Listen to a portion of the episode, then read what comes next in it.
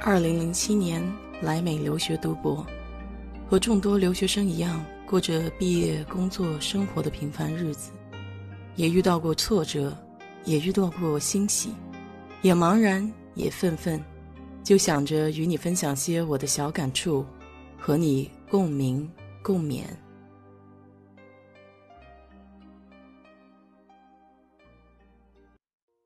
嗨，你好，我是 DJ 水色淡子。如果你喜欢大自然或者户外运动的话，那美国真的是很适合你。在国外呢，他们经常会调侃说“好山好水好寂寞”，因为城市化的程度没有那么高，所以像国家公园、州立公园和国家保护区都离主要的城市非常近。并且，户外运动和自然教育在西方的家庭里面就很普遍。很多美国人家里的车库就堆满了野营的大帐篷、炉子，还有充气床垫。大多数的美国家庭在周末的时候都喜欢带上小孩，到附近的公园去骑骑自行车，或者到海边去钓钓鱼。美国的营地教育呢，已经变成了一种文化。它已经有百余年的发展历史了，可以说爷爷辈和孙子辈的童年基本都可能在一个营地度过。从早期的童子军营地演变到今天的户外营地，在美国，露营是全家出去探索大自然、增进家庭互动的一种非常流行的方式。那么，为什么露营这么受欢迎呢？主要是相对于其他的出游形式来说，它的性价比还算是比较高。对于一家三口来说，出去露营一个周末，平均的成本算下来可以说在两百美金以下吧。这里面包括了营地的费用、装备费用，还有一些其他食物啊、汽油费等等。开车出去露营呢，是一种放松，因为时间上并没有严格的要求，晚上还可以看一看夜空的星星。当然，前提是天气比较好的时候。如果按大的种类来分的话，露营分为两种，一种是背包客露营，第二种是车载式露营。那么背包客露营呢，顾名思义，就是把所有的露营装备都装到一个背包里面，一路走一路住。这样的模式呢，就可以更加深入户外，看到不一样的景色。因为是背包负重前行，所以要求装备呢尽量要小，尽量要轻。对于背包客本人的体力要求也比较高。大部分安营扎寨的地方不一定是规划好的营地，所以需要就地取材。我有一对好朋友，他们就非常崇尚这种背包客露营的体验模式。因为美国的国家公园虽然有一些是车可以到。但是更大一部分是需要你徒步去深入体验的。在美国念研究生期间，因为我是学地质的，所以也需要经常出野外。在国内的时候，即便是出野外，我们还是可以找到地方住的，所以不存在在野外露营这个问题。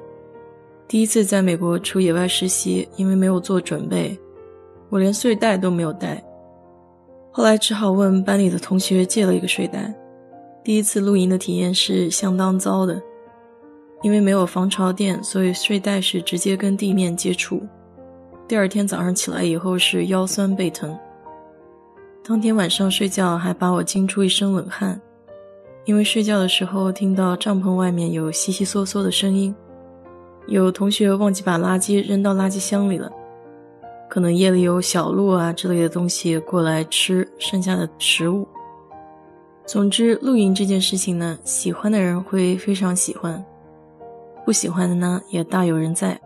毕竟露营并不像你看到照片上那么浪漫，还会有一些实际的问题，比如说小虫子啊，比如说蛇呀这些东西。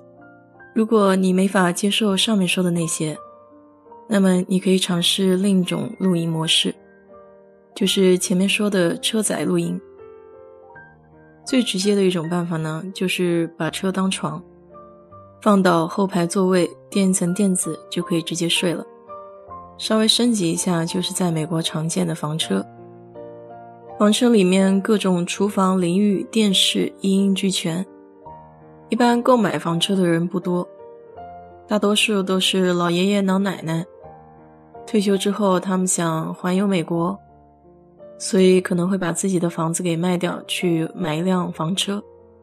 因为这样的话，还可以节省部分开支，不用交房产税。大多数的情况，如果我们普通人出去玩的话，基本上都是靠租。房车租赁和普通的汽车租赁差别不是特别大。你可以走网站上去看一下房车的型号、功能还有配置。根据人数的多少和租赁的天数，来选择一个比较合适的价位。普通的驾照都可以开房车，但是它在操作上跟普通车还是有一定区别，需要提前做一些功课。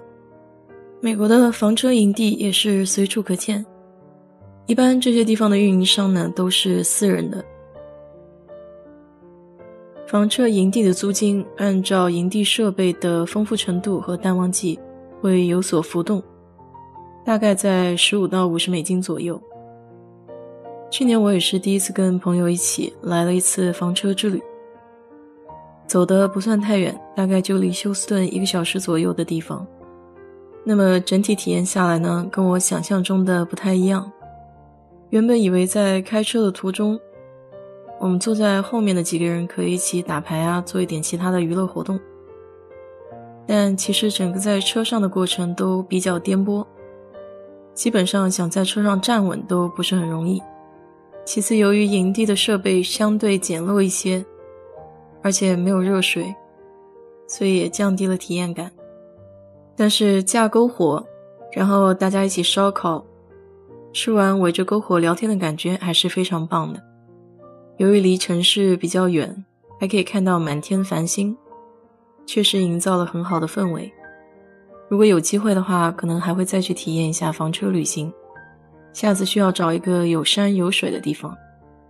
去年回国的时候，在南京附近好像也有个房车营地，我还和朋友过去参观了一下。概念是类似的，但是由于自然环境好像都被开发过了，房车都是停在水泥路上，总是感觉缺乏那么一点点意境吧。不过，露营的最终目的，也就是为了让家人和朋友远离城市的喧嚣，大家可以开心的畅谈，享受一下休闲的时刻。只要这个目的达到就好。好了，今天就给你聊这么多吧。如果你对这个话题感兴趣的话，欢迎在我的评论区留言，谢谢。